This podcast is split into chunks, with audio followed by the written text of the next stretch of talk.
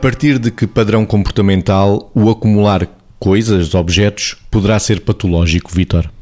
Essa pergunta parece-me importante porque vai ao encontro daquilo que é uma entidade clínica mesmo e que, é, e que é importante as pessoas terem a percepção, que faz parte do espectro das perturbações obsessivas, mas tem uma característica específica, que é esta, chama-se perturbação de acumulação, mais não é do que a dificuldade que as pessoas têm de se desfazer, de se separar de coisas que podem até não ter valor nenhum, mas a pessoa fica ansiosa e fica com sofrimento clinicamente significativo e com limitações até ocupacionais e sociais e interrelacionais com os outros, à custa desta incapacidade de se desfazer coisas que já não precisa sendo este acumular uma coisa completamente desproporcionada, mas que provoca uma ansiedade enorme quando é proposta à pessoa que tinha que se libertar de algo.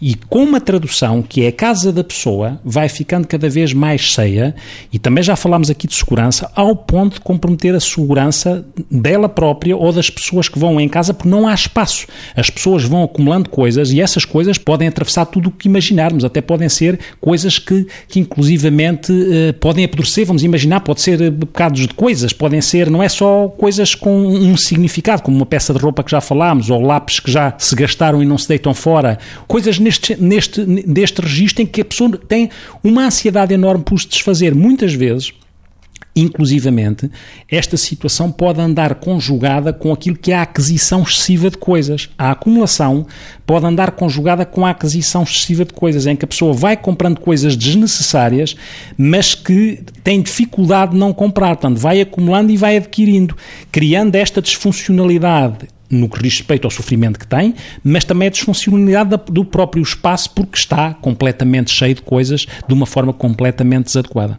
a perturbação de acumulação, Margarida. Sim, e olhá-la de um outro ponto de vista complementar. Antes disso, até dizer que, quando o Vitor estava a dar exemplos, agora estava a pensar, pode ser acumular porcas, parafusos, pode ser acumular quadradinhos de madeira que sobram de um móvel que acabou de ser montado, pode ir a este limite. Hein? Portanto, pensar que pode ser pela compra, mas pode ser por aquilo que não se deita fora e devia já ter ido para o lixo porque objetivamente não serve para nada. E este sofrimento muitas vezes é verbalizado pelas pessoas como eu posso precisar disto algum dia. Agora, qual era a perspectiva que eu queria olhar? É a perspectiva sistémica, que é em termos de família, ou seja, quais são as implicações para as pessoas da família quando se vive com um acumulador. Uma casa desarrumada, o encontra, e então em casal isto aparece muito. Uh, eu lembro uma vez que acompanhei um casal em que a pessoa tinha uma componente obsessiva forte com rituais de limpeza e o marido era um acumulador. E, portanto, aquela dinâmica de casal era, vou brincar na expressão, uh, o fim da picada, porque ela andava sem que ele se apercebesse a deitar fora uma quantidade de coisas que ela entendia serem a porcaria que o marido deixava e que não servia para nada.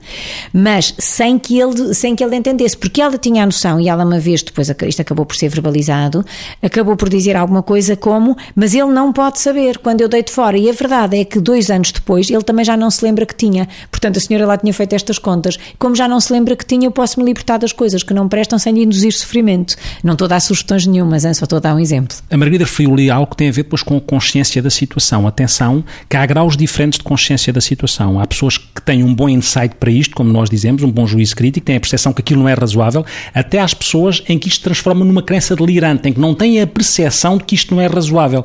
E nesse sentido, os enfoques em termos de tratamento, obviamente, serão diferentes e são situações que precisarão de tratamento.